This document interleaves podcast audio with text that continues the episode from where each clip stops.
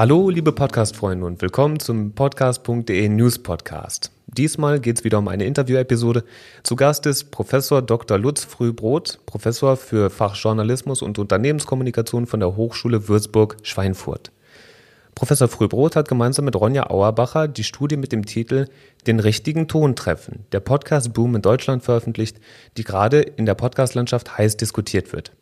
Freundlicherweise hat Herr Professor Frühbrot sich zu einem Interview mit podcast.de News bereit erklärt und wir haben uns auf das Du geeinigt. Deswegen sage ich herzlich willkommen, Lutz. Du hast bereits zu YouTubern und Influencern geforscht. Waren Podcasts da nun der nächste logische Schritt? Äh, ehrlich gesagt nein, weil bei der YouTube-Studie ging es in erster Linie um Influencer-Marketing, das heißt also um Werbung im weitesten Sinne. Und als ich diese Studie äh, ja, erstellt habe, dafür recherchiert habe, 2018, 2019, ich nenne das Datum deshalb, weil zu diesem Zeitpunkt war eben halt YouTube schon ein etabliertes Medium.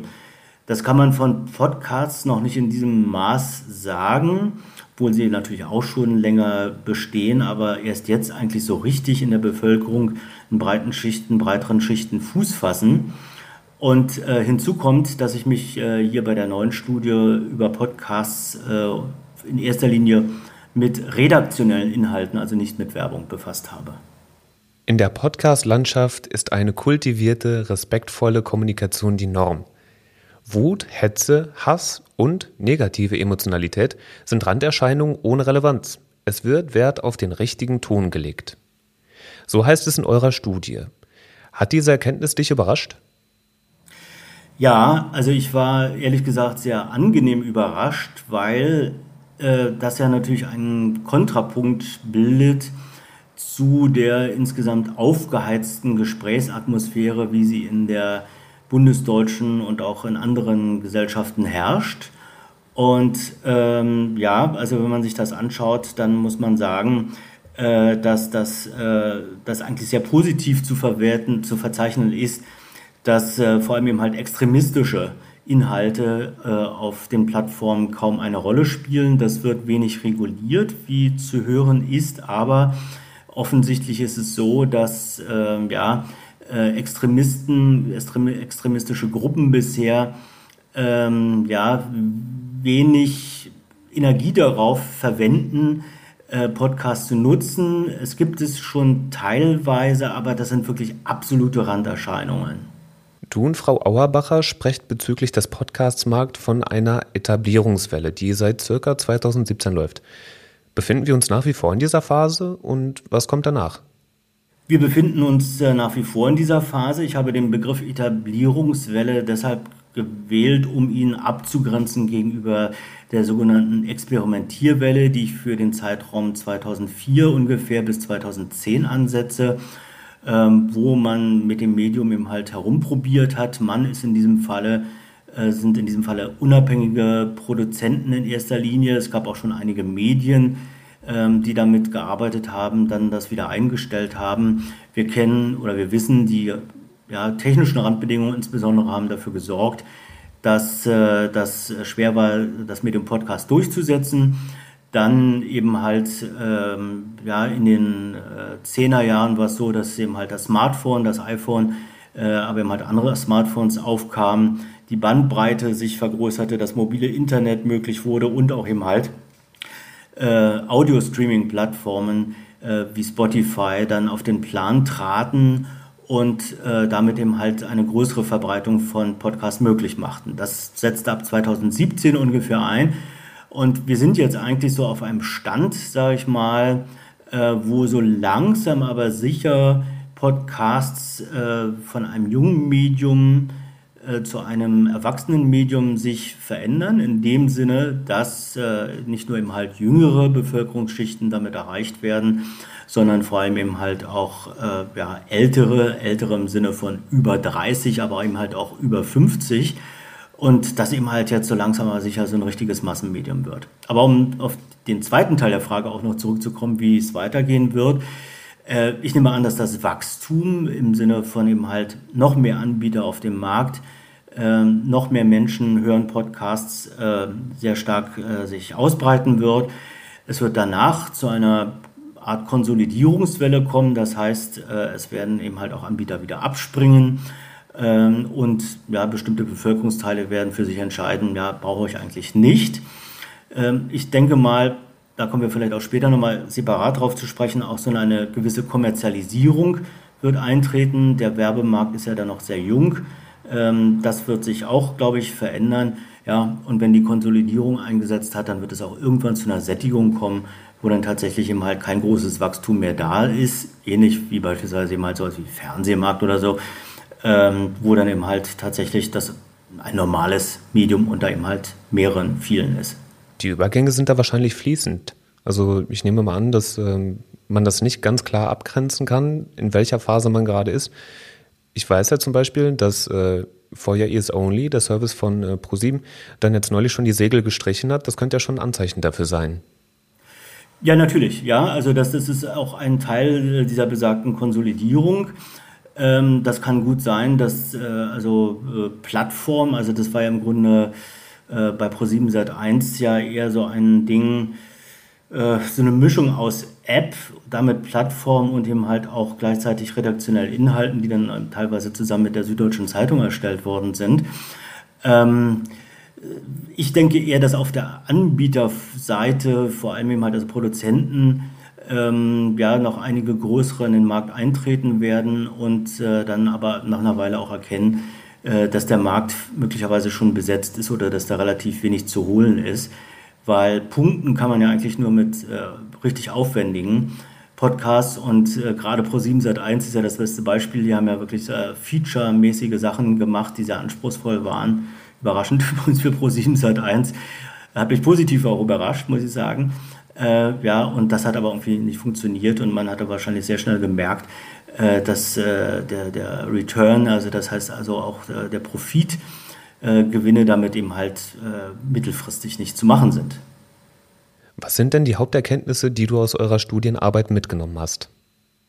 Ja, das sind sehr, sehr viele verschiedene Erkenntnisse eigentlich, weil der Kampfauftrag, sage ich mal etwas salopp, der Otto Brenner Stiftung, für die Ronja und ich die Studie erstellt haben, äh, lautete, äh, das Feld zu ordnen. Kampfauftrag ist ein bisschen übertrieben, weil es war eigentlich ja ein Wunsch.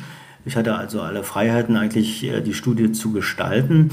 Ähm, aber das hat, macht natürlich Sinn, weil in der Tat der Podcast-Markt, die Podcast-Landschaft in Deutschland sehr, sehr unübersichtlich noch ist. Und ja, die Idee war da so ein bisschen Struktur reinzubringen. Ich hoffe, das ist einigermaßen gelungen. Ähm, was sind die Erkenntnisse? Ich glaube, eine ganz große Erkenntnis ist, dass sich hier eben halt eine eigene, eigenständige Gesprächskultur etabliert hat, die unbedingt bewahrenswert ist. Ähm, das fand ich äh, sehr wichtig. Ähm, eine weitere Erkenntnis besteht darin, dass eben halt auch sehr viele äh, etablierte Medienhäuser mittlerweile unterwegs sind, die einen sehr guten Ruf haben.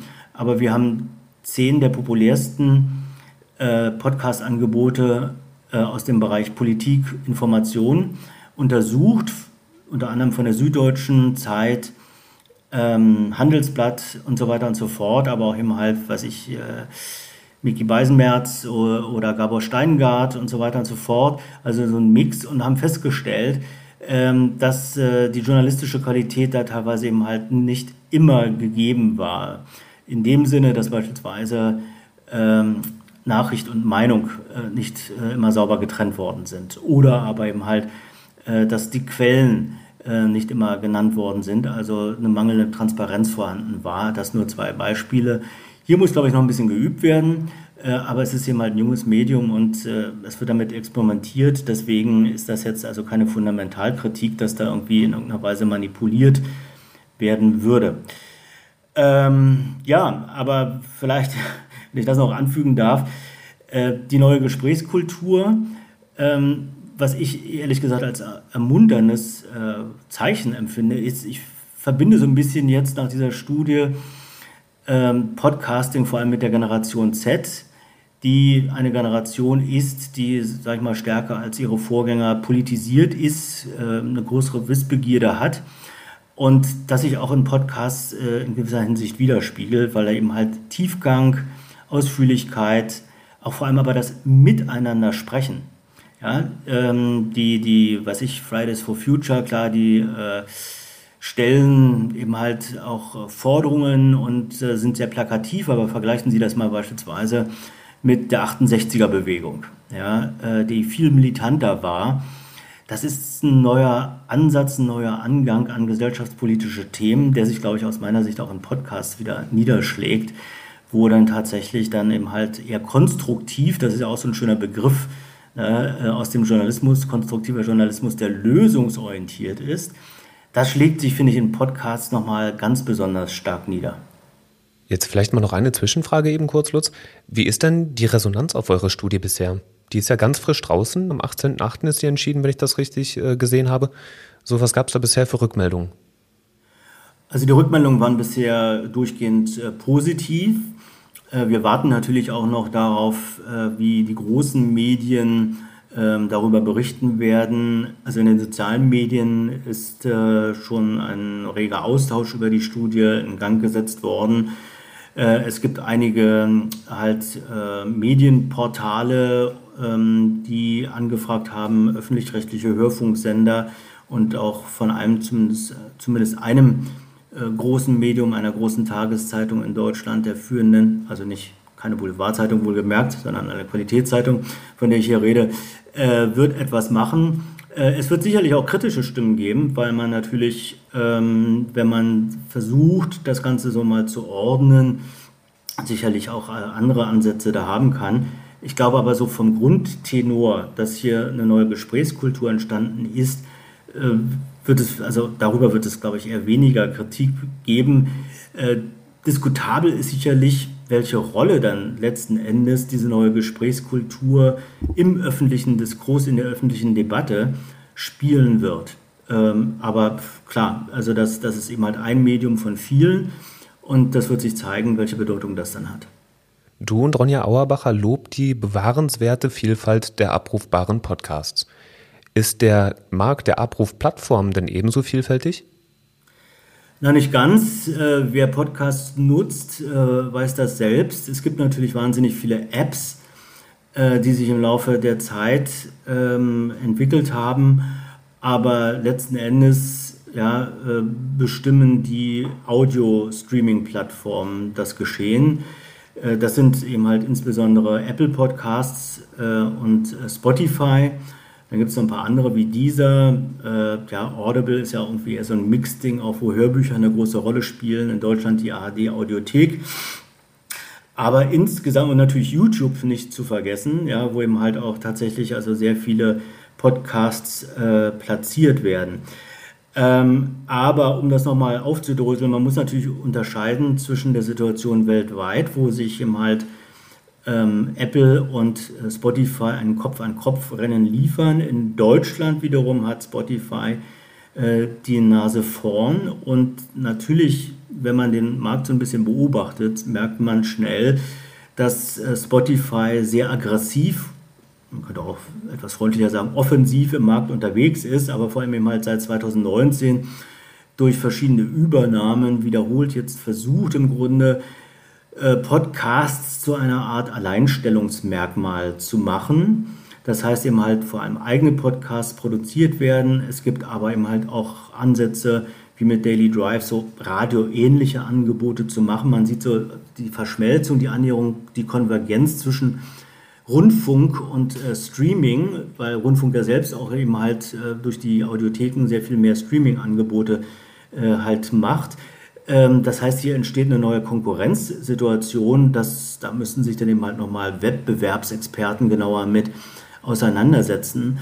Aber ähm, ich bin ja nun auch Medienökonom und was sich da eben halt wirklich andeutet, ist, ist im Augenblick so eine Art Oligopolsituation noch, wo wir eben halt einige große Player haben, die um den Markt streiten.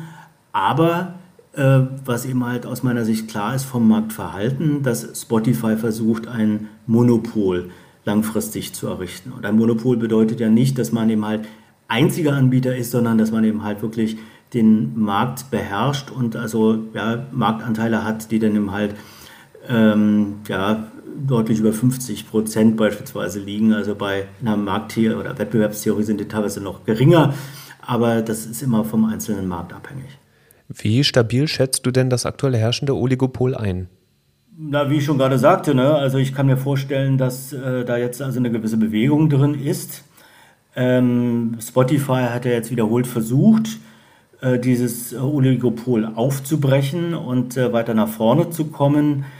Ähm, Apple hat äh, vor ein paar Monaten reagiert. Das war ja im Grunde eher so ein bisschen immer so über die ganzen Jahre hinweg so ein Add-on, so ein Nice-to-Have zusätzlich äh, zum Angebot, ähm, iTunes und so weiter und so fort. Aber da wurde ja gar nichts weiter gemacht. Einfach eine freundliche Plattform, um äh, eben halt Podcasts zu platzieren. Und äh, da sind jetzt auch Maßnahmen ergriffen worden, äh, um das attraktiver zu gestalten. Und dann haben wir eben halt noch äh, YouTube. Also wie gesagt, Apple würde ich sagen, hat relativ spät reagiert und aus meiner Sicht auch ein bisschen lasch letzten Endes. Und äh, YouTube beispielsweise, äh, daran kann man aussehen, wie sich der Markt verändert. Nehmen Sie das Beispiel äh, Joe Rogan, der ähm, Entertainer und Interviewer, Moderator, ähm, der eben halt von Spotify abgeworben worden ist mit Unsummen von Millionen Dollar. Und ähm, ja, das hat sich, äh, Spot, äh, hat sich YouTube gefallen lassen. Das ist vielleicht ein Einzelfall, aber ähm, wenn man sich das vielleicht mal aus der strategischen Position eines YouTube anschaut, dann werden die sich natürlich sagen, äh, wir gehören zu Google bzw. zu Alphabet und es gibt Google Podcasts. Und äh, auf der anderen Seite sind wir in erster Linie nach wie vor eine Video-Sharing-Plattform. Und ähm, da ist vielleicht irgendwann mal zu erwarten, dass äh, vielleicht eben halt eine Integration, also eine technische Integration stattfindet, also irgendeine Reaktion wird stattfinden. Aber das ist alles schwierig, wenn Sie sich das anschauen. Ne? Also Apple hat äh, sehr spät reagiert und ähm, YouTube eben halt ist da in so einer gewissen strategisch prekären Situation. Also Spotify hat da deutlich die Nase vorn.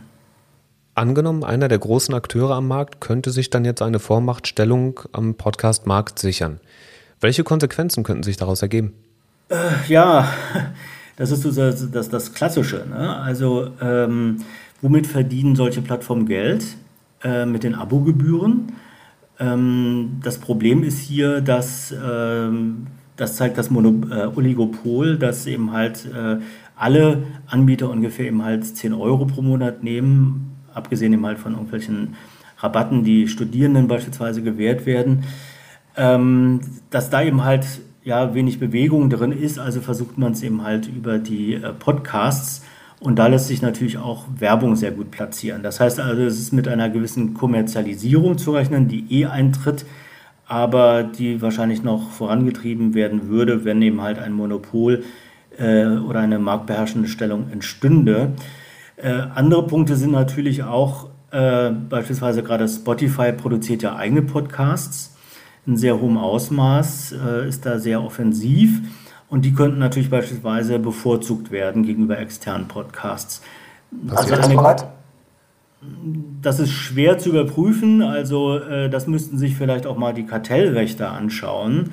Ja, ähm, es ist ja davon auszugehen, dass eben halt äh, die Algorithmen äh, vom, eben halt von der Plattform selber eingestellt werden und äh, ein Schelm, wer Böses dabei denkt, dass dann die eigenen Podcasts nicht in irgendeiner Weise bevorzugt werden würden.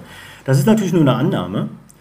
Ähm, aber wenn man sich beispielsweise, was sich die Kartellverfahren gegen Google anschaut, in ganz anderen Bereichen, ne, bei der Suchfunktion und so weiter und so fort, äh, dann ist da ja irgendwie schon so ein gewisser Anreiz da, äh, die eigenen Produkte zu bevorzugen. Und ich könnte mir vorstellen, dass äh, das irgendwann auch mal von den Wettbewerbsbehörden äh, etwas genauer angeschaut wird. Um da vielleicht noch einmal kurz ins Detail zu gehen, was könnte die Marktvormachtstellung eines einzelnen Players für die Vielfalt der Podcasts bedeuten? Also es ist nicht so, dass jetzt plötzlich nur eine Meinung oder äh, eine bestimmte Richtung dann das Sagen hat. Ähm, die Meinungsvielfalt per se wird, glaube ich, nicht in dem Maße eingeschränkt, dass wir hier, sage ich mal, ähm, obrigkeitsstaatliche Verhältnisse hätten oder ein Unternehmen versucht, äh, seine eigene Sicht der Dinge auf die Welt uns aufzudrücken. Ja?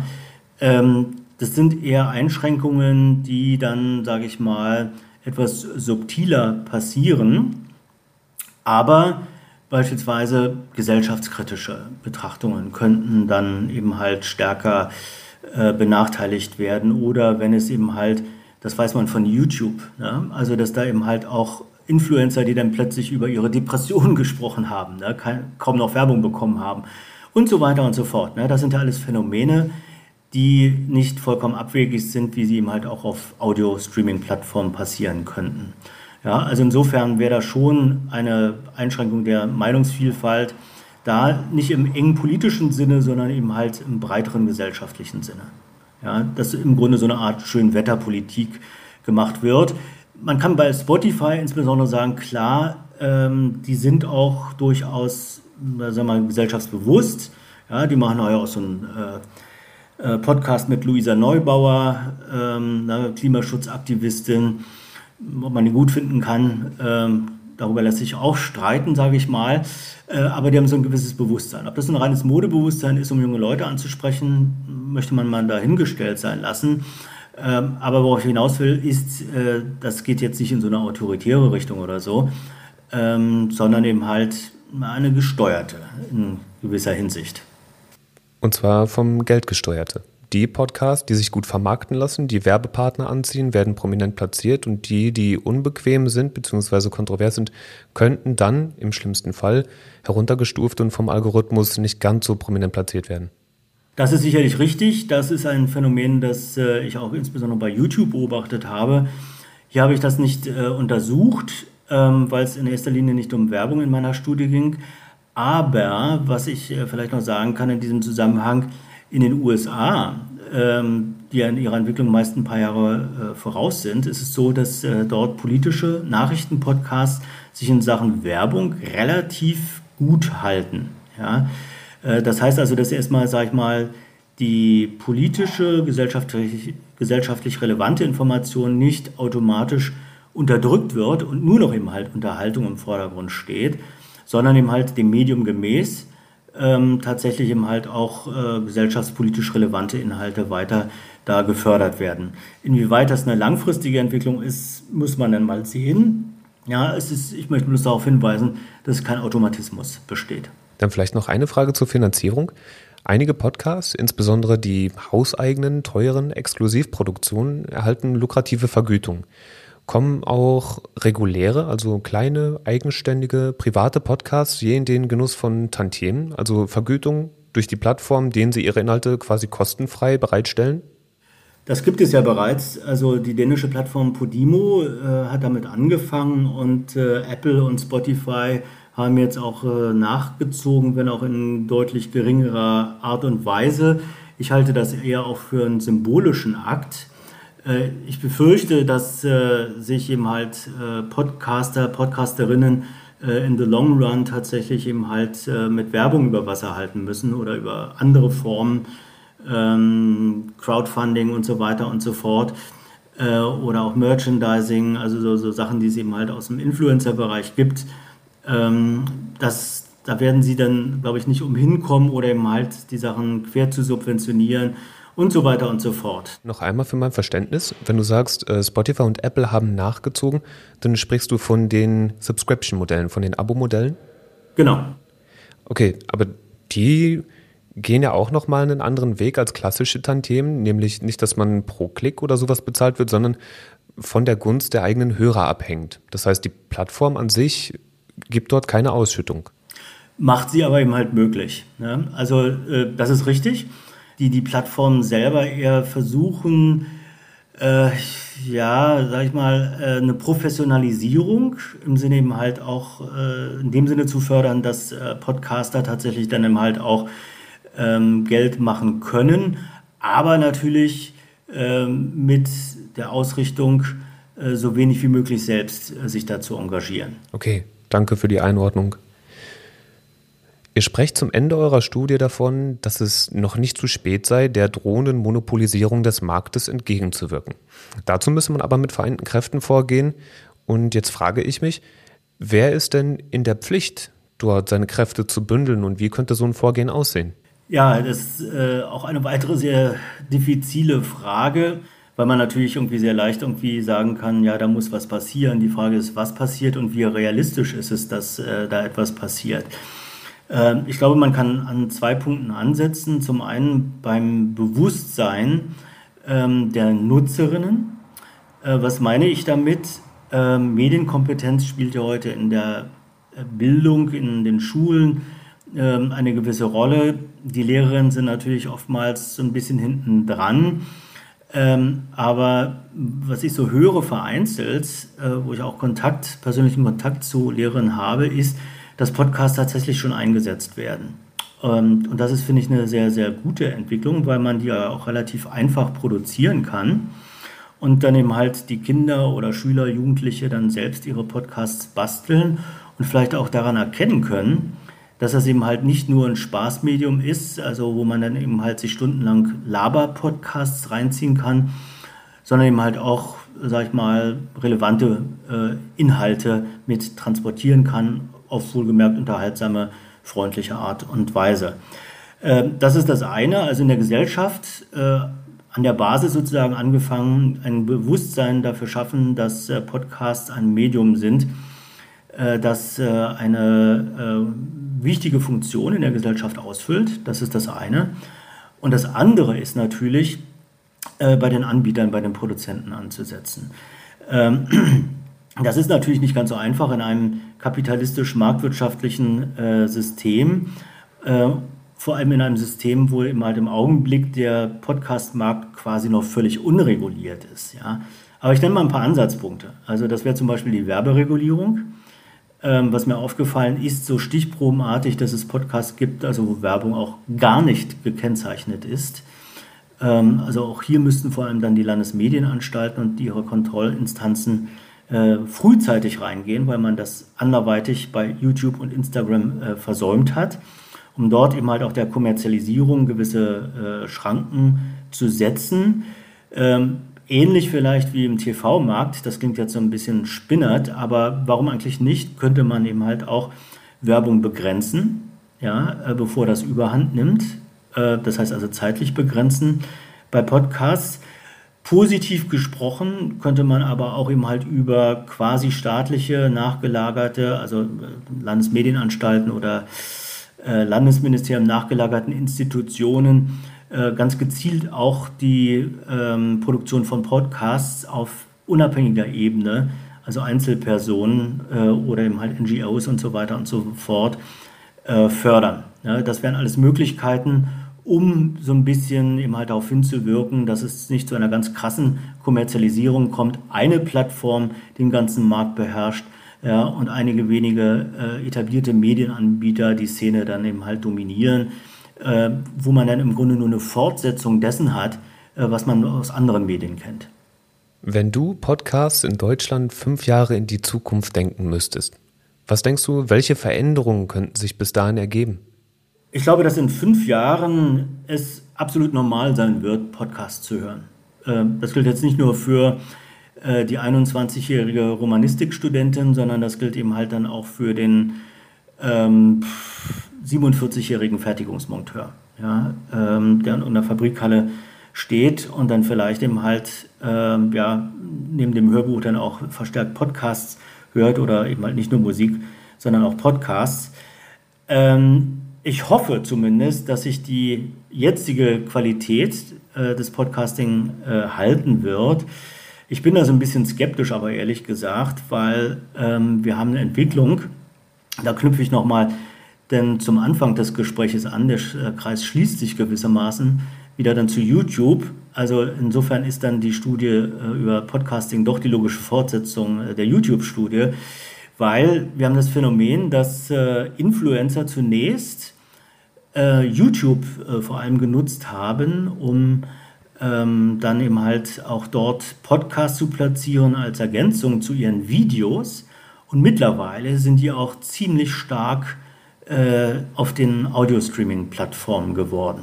Ja, also die ganzen bekannten Namen, Bianca Klaassen, äh, Julian Bam äh, und so weiter und so fort, finden wir hier wieder. Und ich befürchte so ein bisschen, dass der Zug in diese Richtung dann abfahren könnte. Das bedeutet eben halt nicht nur Professionalisierung, sondern auch wieder leider schnöder Kommerz und viele belanglose, triviale Inhalte. Dessen ungeachtet, äh, ich glaube, die Entwicklung hier zeigt beim Podcasting, es wurden äh, früh gewisse ja, äh, Fehler eingerammt, die man nicht so schnell wieder aus der, aus der Erde, aus dem Fundament rauszerren kann. Und äh, so hoffe ich, dass zumindest dem halt ein wesentlicher, relevanter Bereich weiter existieren wird, äh, in dem dann tatsächlich Wissen, Bildung, Information, Politik, Wirtschaft, Kultur, all diese wichtigen Themen äh, ihre Stimme finden. Vielen, vielen Dank für die Einschätzung. Das war Professor Dr. Lutz Frühbrot, Professor für Fachjournalismus und Unternehmenskommunikation von der Hochschule Würzburg-Schweinfurt. Gemeinsam mit Ronja Auerbacher hat er die Studie Den richtigen Ton treffen, der Podcast-Boom in Deutschland bei der Otto Brenner Stiftung veröffentlicht. Lutz, vielen, vielen Dank für das Interview, danke fürs Gespräch und ich hoffe, wir hören uns wieder. Ja, habe ich sehr gerne gemacht. Bis bald. Wenn ihr interessiert seid an weiteren Podcast-News, dann könnt ihr gerne vorbeischauen im Newsbereich von podcast.de. Ihr findet uns auch in den sozialen Medien auf Facebook, auf Twitter, auf LinkedIn und auf Instagram. Vielen, vielen Dank fürs Zuhören und bis zur nächsten Episode. Ciao.